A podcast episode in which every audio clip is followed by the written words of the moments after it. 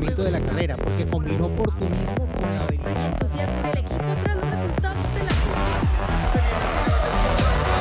Fórmula Latina.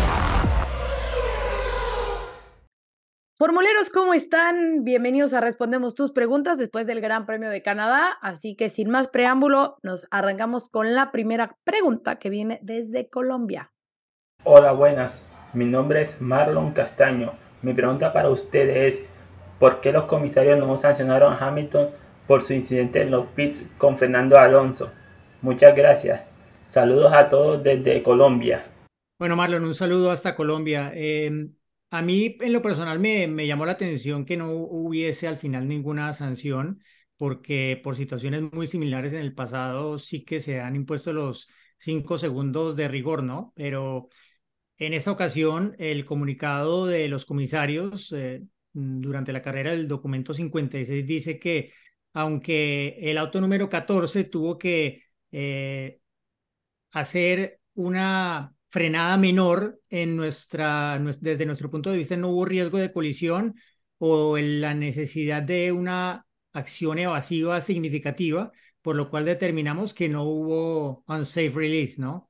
Esa liberación insegura. Algo muy parecido decía en lo que tuvo que ver con ah, eh, Lando Norris, que fue el otro que estuvo investigado por algo eh, similar en el mismo lapso de la carrera cuando se produjeron estas entradas masivas a boxes durante el periodo de safety car. Entonces, eh, eso es lo que decidieron los comisarios. vimos que Alonso quiso como exagerar un poco con maniobras la situación como para hacer ver que había sido tal vez más grave eh, y que él había tenido realmente que tomar acción evasiva importante para evitar un contacto. Eh, luego vimos las imágenes en la transmisión de Toto Wolf como remedando a, Alonso diciendo, ah, mira lo que estaba haciendo así, todos nos dimos cuenta. Eh, entonces, sí, en realidad es, es algo que depende de los comisarios, en teoría ellos pues tienen todas las herramientas para juzgar y el comunicado al final confirma que Alonso tuvo que tocar el freno, ¿no? En teoría, cuando el otro tiene que tomar acción evasiva, ya se toma acción, pero en este caso no, no ha sido así. Eh, a veces se alega que el tener diferentes comisarios en diferentes fines de semana puede llevar a diferentes em, resultados de, de, estas investigaciones, pero pues eh, es lo que ha pasado y por lo menos ha habido consistencia dentro de la carrera con las dos situaciones que fueron similares. Igual yo creo que también la naturaleza de ese pit lane tan angosto, ¿no? Hemos visto que los autos inclusive le costaba salir a veces rozando el muro. Eh, lo de Lando Norris también me pareció un poco peligroso porque fue por la calle eh, de boxes, no exactamente por la, línea rápida de pit lane y algunos mecánicos tuvieron que levantar las, las mangueras y demás. Eh, yo coincido que podría haber ocupado el lugar de una sanción, pero si fueron constantes con lo de Lando Norris, también lo de Hamilton y, y hasta inclusive no se penaliza, como decía recién, perdón que te interrumpí, en el fútbol cuando exageran un, una falta que prácticamente no existió. Aquí Alonso hizo lo mismo, ¿no? Exagerar algo como para tratar de, al margen de que haya apretado un poco el freno, no, no, no para mí tampoco representó un, este, una gran maniobra evasiva, pero lo que me extrañó es que no se hubiera comunicado tan rápido como la de Lando Norris, ¿no? La de Lando Norris fue enseguida y todo el mundo quedó en la duda. Eh, otra vez una falta de comunicación a veces, ¿no? Con información. Entonces, ¿por qué no lo sancionaron? Eh, durante varias, yo, yo tal vez me lo perdí en la carrera, ¿eh? pero yo no vi que no hacía no further action, no, no lo llegué a ver, pero se tardó mucho más que lo de Lando Norris. Entonces, a veces, no sé, quedan esas, esos interrogantes que a uno le, le dice, bueno, ¿cómo, ¿cómo será la próxima vez? pero hemos visto en safe releases que tal vez tampoco se penalizaron y fueron peores. Sí, y obviamente la reacción es muy distinta en el post, ¿no? Porque me acuerdo que le pregunté a Fernando sobre la maniobra. Claro, al haber terminado delante de él, ya fue como, ah, sí, bueno, pues este, eh, los, los comisarios son los que deciden, pero ya como muy tranquilo, ¿no? O sea, como diciendo, mira, me lo comí en pista y pero ya no en realidad lo que lo que él te dijo, porque me acuerdo muy bien lo que te dijo, fue a veces sancionan, a veces no. Esas son sus palabras. Pero, pero me refiero, o sea, como que los comisarios deciden, pero si hubiera sido diferente, o sea, si hubiera quedado Luis segundo y el tercero, seguramente que hubiera armado de, claro, algunos son más consentidos, o sea, hubiera, o sea, hubiera tirado alguna pedrada de, esas que, eh, que hacen a la, creer a la gente que para todo hay complot, ¿no? Pero eh, pues obviamente no fue así, porque terminó delante de él y bueno, los dos, como menciona Diego Ahora- Lando y, y Luis, se fueron sin penalización. Para no alargar, ¿ustedes qué pensaron de la maniobra de Alonso? Cuando hace, ¿ustedes se dieron cuenta que fue una exageración como Toto o pensaron que fue una, una, una maniobra No. evasiva? No, No, yo creo yo- que sí yo metió su colmillo, claro que Yo lo dije, sí, en la transmisión lo dijimos porque se veía muy claro, o sea, Claro, conocemos a Alonso. Alonso, Sí, o sea. Alonso, Mira, aparte lo mira. dice por la radio y el equipo también le, le hace la segunda porque lo conoce, sabe, claro, sí, esto es que son parte de las herramientas que tienen los equipos y los pilotos para presionar, ¿no? Si mal harían en no, en no usarlo, ¿no? Pero claro, se, se ve un poco como eh, lo que hace Neymar en el fútbol, cuando le hacen una Eh, falta. Bueno, a- así Claro, se el comportó público. Alonso en ese momento. Totalmente. Bueno, eh, entonces se quedan sin penalización, nada para, para nadie. Eh, vamos a la siguiente pregunta. Hola formuleros, mi nombre es Mauricio Vázquez de la Ciudad de México. Muchas gracias por elegir mi pregunta. Me gustaría saber por su experiencia y cercanía con los pilotos, cuál es la rutina de ellos entre una carrera y otra. Si van diario a la fábrica, al simulador, si revisan piezas y actualizaciones con los ingenieros, etcétera. Muchas gracias. Saludos a Gis, a Juan, a Diego y a Cris. Hola Mauricio, ¿cómo estás? Bueno, pues prácticamente depende del piloto, del equipo y de la situación en la que estén, ¿no? Eh, a lo mejor si están probando algo nuevo, los harán ir al- a la fábrica, que estén en el simulador y que vayan viendo si es una pista nueva, que también en la que tengan que, que conocer.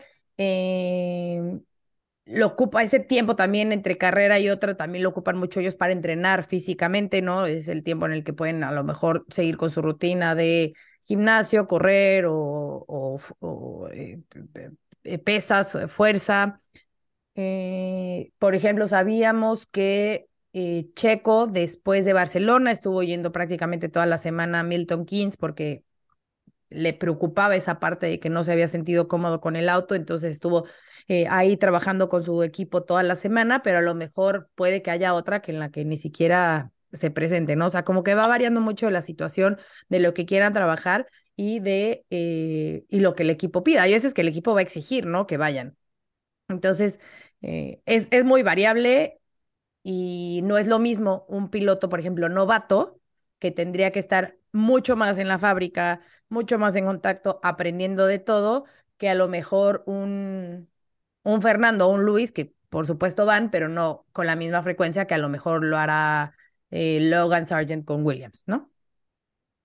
Y además depende también de, de cantidad de carreras que haya consecutivas. Sabemos que es un calendario muy ajustado, entonces muchos de los trabajos se terminan eh, desarrollando en el debrief, que son bastante largos.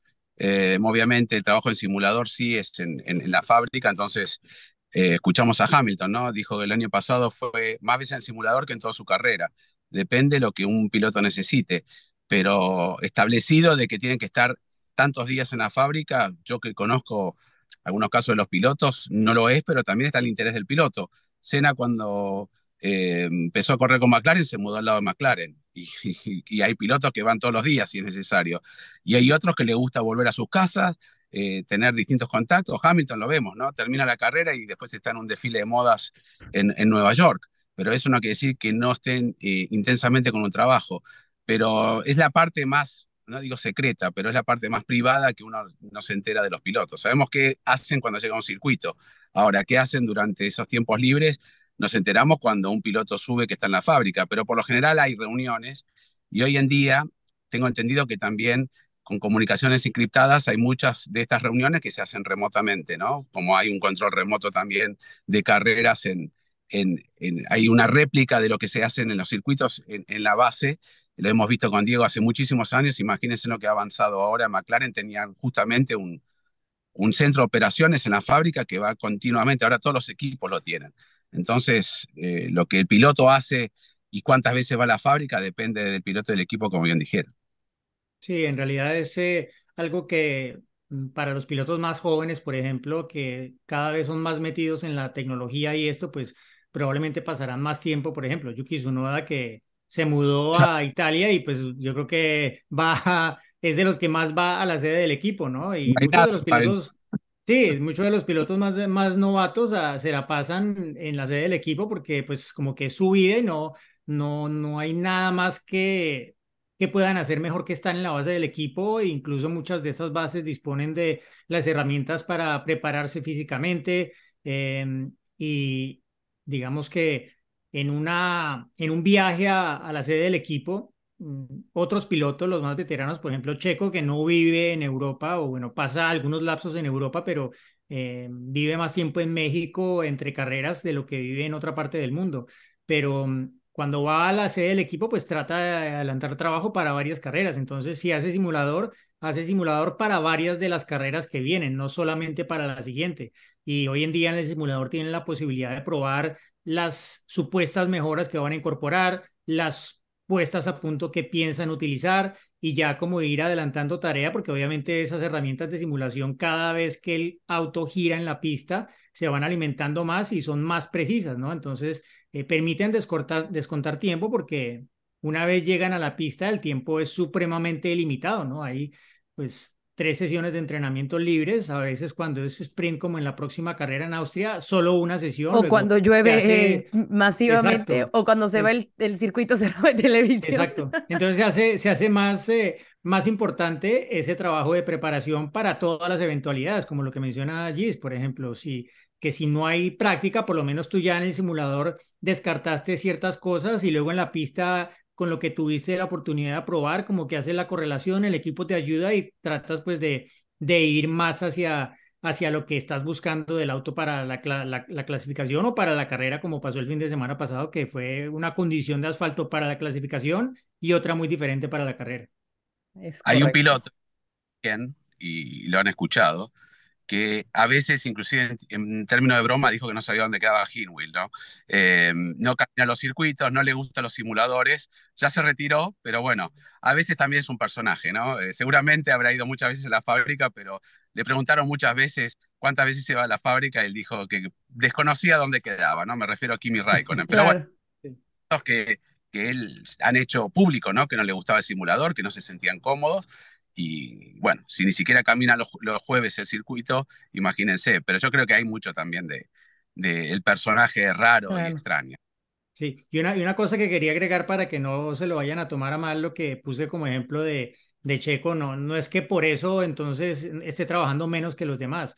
Eh, no. Tampoco es que sea así. Y pues también hay que decir que para todos los pilotos es muy importante cada vez más, porque las temporadas cada vez son más largas, encontrar un balance entre los días que estás fuera, los días que estás metido de lleno en tu trabajo y el tiempo que, que necesitas para, no solamente para tu familia, sino para las otras cosas, ¿no? Porque los pilotos de Fórmula 1 no, no, no son solamente pilotos y no tienen vida, tienen una vida, son personas. Entonces, es muy importante eso y para algunos, eh, obviamente para los pilotos latinoamericanos suele pasar que sea muy importante encontrar ese balance del tiempo que pasan con su familia respecto al tiempo que están enfocados 100% en, en su profesión. ¿Se acordarán temporada 2015, si no me equivoco, eh, que se hablaba mucho de la vida fuera de Lewis Hamilton, ¿no? Que lo veíamos en el festival de no sé qué, en la fiesta de no sé qué, y que todo el mundo decía, no, no, no, esto lo va a desconcentrar, no puede ser que esté así. Y llegaba y pum, ganaba, y pum, ganaba y quedaba campeón, ¿no? Entonces, como lo menciona Diego, es encontrar ese equilibrio porque no puedes, o sea, el estar en esas 20, 23 carreras, ¿no? Cada fin de semana, más todo el trabajo que, que implica. Eh, más todo lo comercial, que no hace parte todo de lo, comercial, claro, ¿no? entonces te absorbe. Entonces tú, vamos a, si el, si el año tiene 52 semanas, o sea, pasas muchísimo tiempo envuelto en eso y obviamente te absorbe y necesitas también sentirte un ser humano, ¿no? A lo mejor todos tenemos un trabajo o los que tengan su horario, bueno, pero tienen el fin de semana, tienen, o sea, hay momentos en los que puedes convivir con tu familia. Al estar fuera de, ¿no? Al tener que viajar, estás fuera de, de, de, poder estar con tu familia, los fines de semana pues no existen de alguna forma.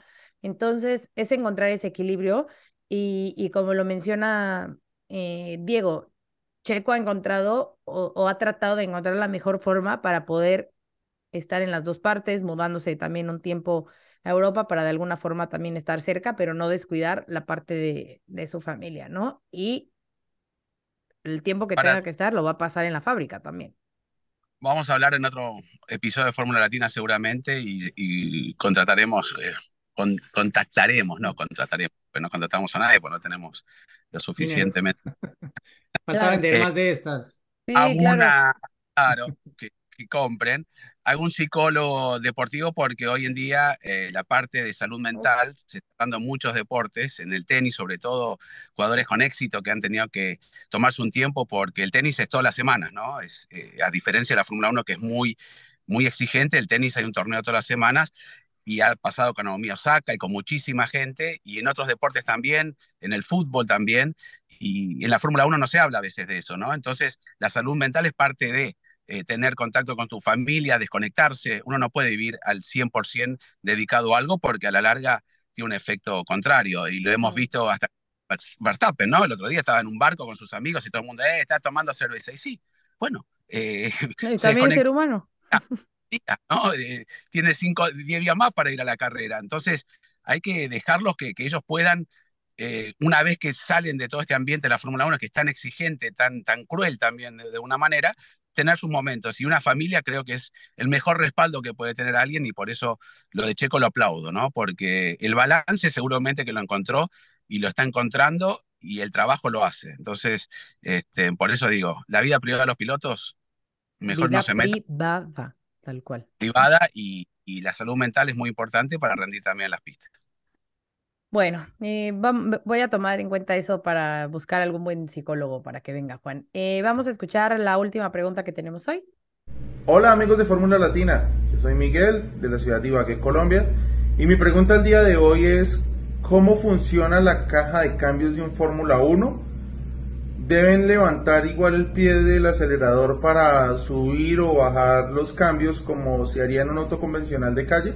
Muchas gracias Miguel, ¿qué tal? Un saludo eh, hasta Colombia. Mira, eh, la caja de cambios, ¿cómo funciona? Mm, las cajas de cambios de Fórmula 1 desde hace muchos años son, eh, funcionan a través de un sistema hidráulico, neumático y son semiautomáticas. ¿Qué quiere decir semiautomáticas? Que no necesitan que el piloto accione un embrague para hacer los cambios. Sí necesita accionarlo para salir del box, para la salida de la carrera, para las paradas en boxes, pero de resto es como si fuera una caja eh, automática, pero accionada por el piloto. El piloto tiene dos paletas detrás del volante, a la izquierda una para rebajar las marchas de octava hacia primera y a la derecha una para ir de primera hacia octava. El, el neutro eh, o punto muerto, como le dicen en algunos países, es con un botón que hay en el volante en casi todos los casos.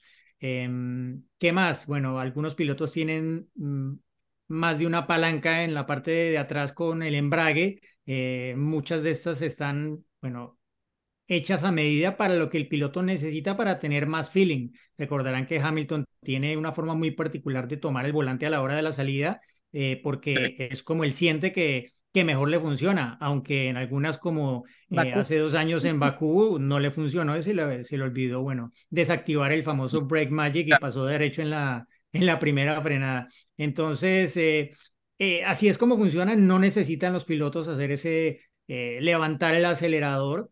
en las cajas secuenciales, eso, digamos, lo que se programa dentro del software y pasa lo mismo aquí, ¿no? obviamente los sistemas de, que hacen funcionar internamente una caja de cambios funcionan pues con esta presión neumática hidráulica que hace que sean supremamente rápidos eh, y si se requiere ese ligero levantar el acelerador, todo eso está programado a través del software de, que opera todos estos componentes, ¿no? Y para terminar el tema de mi lado, que seguramente los chicos tendrán algo que, que agregar, en estas cajas obviamente también están limitadas por el reglamento en sus piezas eh, y pues están, digámoslo, formadas por diferentes componentes que son unos los que se controlan en número para la temporada y otros que, eh, que no. Eh, básicamente, pues se habla de los, se escriben RNC en inglés, que son componentes de número limitado, porque no se pueden usar innumerables a lo largo de una temporada. Em, se habla, bueno, de el, la carcasa, la parte exterior, el cassette, que es pues la parte que va internamente, los ejes, eh, los componentes que ayudan a hacer los cambios de marcha y componentes auxiliares que pues digámoslo se conectan a estos sistemas neumáticos, etcétera, para hacer que la caja funcione internamente. Eh, básicamente la, la, carcasa y el cassette están limitados a, a cuatro durante la temporada, o estaban inicialmente, eh, de acuerdo al número de, de, carreras, que eran 23 programadas inicialmente. Y la parte interna también, eh, esos componentes que ayudan a hacer los cambios de marcha, componentes auxiliares, etcétera, también están limitados en ese mismo número. Entonces, así es como funciona. Y claro, cuando se excede este número, eh, se incurre en una penalización de 10 lugares la primera vez. Mientras tanto, pues eh, si se tienen varios componentes funcionando, se pueden alternar de una carrera a otra, no se tienen que usar consecutivamente como era hasta hace algunos años. Bueno, mucho más para agregar a Telemejía no, no tenemos, pero lo que sí, bueno, lo que mencionaba de Hamilton, y lo habrán visto siempre, esa mano izquierda que la pone sobre el volante en vez de estar agarrándolo como, como lo agarran todos, es la manera de que él se siente más cómodo también con, con el, con el, embrague y, y, para alargar, y hemos visto, muchos han ido adaptando, ¿no? Con una palanca extra, que se acuerdan, Vettel decía que una palanca extra que no sabían para qué era, eh, pero bueno, eh, son las cajas semiautomáticas, que creo que fue Ferrari la primera que introdujo las cajas semiautomáticas, seguramente el 89, 88, ahí este, eran 89. las 89. Eh, y los primeros que empezaron con las cajas semiautomáticas y a partir de allí este, una comodidad fantástica para los pilotos, ¿no? Recordemos cómo tenía que sacar la mano del volante de Ayrton Senna en Mónaco para uh -huh. hacer los cambios pese a que también ya eran cambios lineales y automáticos, pero no semiautomáticos como es ahora. Con los paddle shift es algo, con la seguridad me parece algo totalmente, que a veces cuesta, ¿no? Cuando uno está eh, mucho en el simuladorcito, o bueno, en el juego, mejor dicho, yo no. ¿En el juego de Fórmula 1 2023 de donde está tu voz? No, wow. sería una falta decir wow. que tengo un simulador. Un simulador es un simulador. Esto es, es como que es una butaca con un volante, ¿no? Mm. Este, uno, uno, es algo realmente este, que, que, se adquiere, ¿no? Pero es algo muy interesante, como la seguridad de, de, poder utilizar esos cambios ascendentes y descendentes realmente me fascina. Y se acuerdan, ¿no? Que antes inclusive, eh, bueno, mucho antes de, en automovilismo también estaban los tres pedales, después fueron a, a, a, a hacer dos, y muchos seguían haciendo como taco y punta, ¿no? Como no sé cómo le dicen en algunos lugares. Punta taco, punta tacón. Bueno, al revés, mm. Y este y me acuerdo que, ¿te acordás que lo decía Barrichello, ¿no? Que le, le, costaba acostumbrarse porque él perdía mucho tiempo tratando de utilizar el mismo pie eh, con el que frena, con el, con el que acelera, uh -huh. este, relacionándolo un poco con la, la técnica de, de, bajar cambios y demás, y ahora ya es imposible porque inclusive los pies ni se pueden cruzar, ¿no? Porque entran en un, en un canal de, en dos tubos, ¿no? Para, es imposible hacerlo y, y, son todas técnicas que se fueron adaptando, por eso la Fórmula 1 ha cambiado desde el inicio hasta ahora. Me fui por las ramas, pero quería hablar, decir algo. Pues, como era la última pregunta, quería hablar. Y no piensen que vivo dentro del auto, ¿no? Siempre me agarran justo cuando estoy para decir, este tipo no tiene casa. Seguro. Es que no, no, vas, trabajas, vas de en, trabajas en Uber cuando vas a Argentina. Claro. Estoy... claro, hay que buscarse la vida. Me salió, lo escucharon al ruidito, me salió un viaje y lo tuve que cancelar. Claro. Bueno, chicos, eh, un placer como siempre. Nos vemos eh, la próxima semana ya con el previo de Austria. ¿Va a venir Cris algún día o no? No, ya. Eh, se fue de vacaciones. Se, se, fue, sí, está de baja, está en la playa. Ah, no, que allí es invierno, ¿no? Se fue a sí, esquiar. Se fue a esquiar. Qué tipo ocupado. Le mandamos un saludo. Está Cris, ¿eh? No, no, el jefe. Él, él Me dicen que está en el Yao Yao. Ah, bueno. bueno. Bye, chicos. Chao, chicos. Cuídense. Chao. de la carrera porque combinó